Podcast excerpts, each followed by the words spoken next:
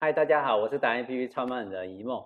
我们今天来到台中后里，我们来找我们的艺术创作、雕塑、草书雕塑达人，我们的许文荣许老师。老师，嗯，自我介绍一下。啊，还自我介绍？简单的啦，简单的。呃，我我是许文荣哈，这个跟一梦也是呃好几年的朋友了。对，这个他是我的粉丝铁粉。我是他的铁粉，我一直在追踪老师，因为跟你学很多艺术。啊其实创作到最后就是变成是你生活的一部分哈。这个这个这句话是很通俗的一句话，因为很多人都会啊借用这句话来那个，但是真正要能够呃实践哈，实践到说，哎，我的创作就是我的生活，这是非常不容易。这好像说。我的平常，我的生活就是我的修行一样的难啊，所以这个像这个《六祖坛经》里面讲的说，佛法在世间啊，离世觅菩提，恰如求兔角。就是说，六祖慧能讲说，大家以为说说啊，你要修行，要出家，就是要出家到深山里面去修行，这个都不对。他说哈，所谓的佛菩提都是在人间。他说：“离世，离开世间，离开入世的世间，觅菩提。你要离开这个世俗人，哎，社会，然后去求菩提。菩提就是觉悟，觉悟的知。恰如求兔角，就好像你要那个兔子长角，兔子是没有角的，那、嗯、不可能。是，他说我们的觉悟，通常都是要在呃入世里面去去得到的。嗯，世间看到了一个现象，一一个。”看到一个一个啊，可能你看到一个呃马路马路上被一只小狗被车子撞死了，对，那你看到了什么？啊，有人看的时候啊，这这这个很那个，赶快跑开啊！有人可能啊就觉得很可怜啊，有人就慈悲啊，有人看到啊涅槃，有人看到啊人生，对啊，这个每人所看到的不同，是啊他。他这个就是佛法，对哦，佛法没有那么那么很多高深学问，好像玄之又玄，其实那个都啊、呃、不得法，对，它就是很简单的生活啊，生活当中你的所见所思所感悟的那个就是佛法，对，讲起来容易，其实它就是在这么容易的、很简单、这么容易的当中去力行，嗯哼。其实这个应该讲说是靠个人修行吧，比如说引进门修行靠个人。其实修行是不存在的，修行不存在。当有一个人说我要来修行，哦，我要来学打坐，我要来，好像我在修行。当你想要修行，都是业。你想要修行也是欲望。大家以为说啊，我我要没有欲望，我说我要去修行。其实修行。你想要修行，就是业，嗯，业不得业业障业障的业哦，OK。你想要修行也是欲望嘛，是，你想要嘛，想要就是欲望。你想要吃好的，你想要听更好听的音乐，你想要呃有一个什么才我的我的心情才能平静，是这个想要都是欲望。你为了达到那个欲望，你就要付出很多不同的代价来达到你的欲望。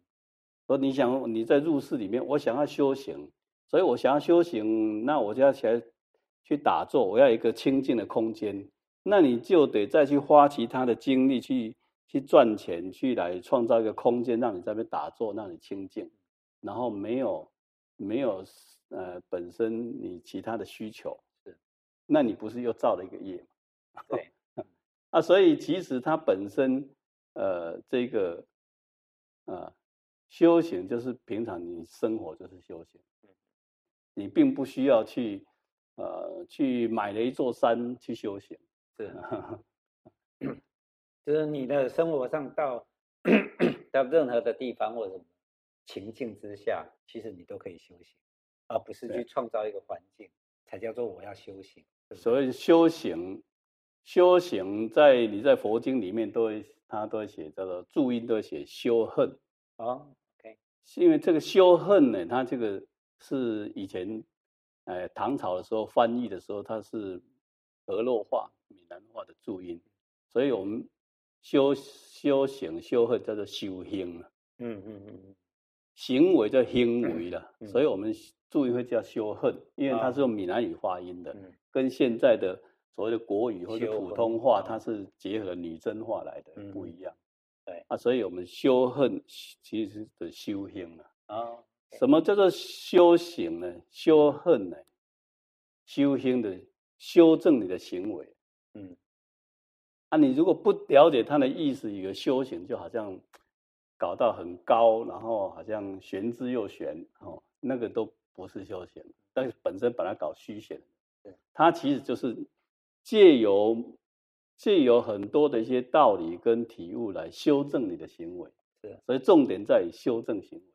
Okay. 修正行为就是说，呃，你的你这个身体，身体为了在这个世间你要求生存，哦，你会有生老病死，所以你要吃，你要你要吃东西什么什么，啊，这时候你就会去做很多行为，啊啊，行为你为了得到。你就会行为就会偏差，对，啊，你如何借由这个来修正自己的行为？你减少了欲望，就是修正行为了，啊，因为行为降降低了，你需求降低了，你就不会去想要我要去做多少钱才能达到这样，就简单化。所以真正修行的人，你看那那个那个嗯虚云老和尚或是弘一法师，他们在修行的时候，都是让自己。达到非常非常简单的，嗯，所以为什么会先有所谓的戒？嗯，戒啊，第一个现代人最难戒就是口欲，嗯，所以就像为什么要，哎，哎，要吃素素食？其实它也是戒口欲的一种啊。对，问题是现在又为了。符合出家人借口欲吃素食，又把素食搞得很好吃，搞得很精致，然后又很贵，是啊，那 搞得其实又太夸张了，又又变成，对，又是，就所以人就是很难，就是不断的要修行，又要，其实他是修行的，要为了要修行的过程，又是造了很多业，是啊，就反复反反复不断的这样滚，其实那都不对，标准都很难拿捏了。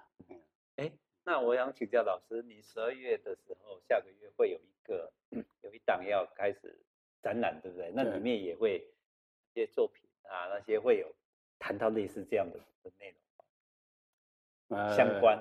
哎，是啊，对。哎，你什么时候？我在十二月，呃，十二月十号开始哦，开幕式，哎，十二月十号在哪里？展到二月三号。哦，在台中有一个顺天。呃，顺天呃当代艺术馆啊，哦、在靠近靠近这个那个歌剧院那边哦，嗯、歌剧院那边对对。然后有开幕式的时间吗？有，就是十二月十号的下午三点。哦，下午三点。如果有兴趣，我们的想要知道，甚至想要更了解老师，都可以到那边来。对，我这次展览，呃，大概就是我除了我的。平常的平面作品跟雕塑作品之外，就是会有几件作品是结合科技的那个 AR，嗯，AR 就是透过作品牌旁边的 QR code 是。扫描以后，用手机就可以有啊跟科技结合的一个另外一个层面的表现，是，这也是这次。展览的一个特色，就会有几幅都会是这样子的，就扫一下，拿手机扫一下这个作品下面的 QR code。哎，你用手机看着对着作品，它就会有另外的动画的一个创作在里面。对，OK OK。那这次的主题会是什么？这一次展览，我近几年来的啊，都围绕在所谓的呃东方美学的气韵上面，是气跟韵啊。东方美学最大的特色就是。东方的一个特色跟西方最大不同，就是它什么东西都谈气，然后在每个领域到研究到最后都谈境界啊，所以如何应用在我们肉眼所看不到的气，确实要去表现在有形有形的东西上面，就是说视觉是有形的东西，有色彩、有形的东西，但是你却是要透过这个有形的东西表现无形的气。是，肉眼看不到的气，要把它转换，你要吸收到你的心里面，再再现出来，变成有形的作品。这个是东方表现上的一个难度啊，所以才会有所谓的，我以前在台湾艺术大学教课的时候问学生的所谓的黑跟墨有什么差别？黑跟墨对西方来说，黑是一个色彩，但是对东方来说，它叫做墨。嗯，那墨它不仅仅是代表啊表面颜色的黑色，它更代表了一个东方美学的精神，就是所谓的气。对啊，所以我们沾着墨，笔沾着墨会一气呵成，会瞬间那个那个下笔呢是结合到，呃。创作者的呃情绪、哦、思想哦，然后瞬间借着墨跟笔跟墨跟宣纸的这个关系呢，产生你要达到那种呃某一种视觉无法无法看到的气的一个存在，对，就好像现在医学里面、武学里面在追求这个气功，对，医学里面讲这个气血循环要好。那气看不到，可是，在身身体里面却是非常重要。是，你没有气，血液不会循环，那你就挂了。所以气是非常重要的一个东方的一个，呃，可以说从生活到生活的一切哦，都离不开气的一个关系。OK，这是你这几年的一直在提倡的。对，对啊，所以我呃，怎么样把东方的一个内涵，把它转换到我的视觉作品里面，哦，就是气，跟意境境界，哦，就是说，其实，在创作者当中，哈，他拿着笔蘸了墨，笔提起来的时候，他心中自有自有境界，对，自有一股气啊，所以他下笔的时候是连带的，他这个呃气跟意境是同时。表现在这个画面上，啊，它是同时的。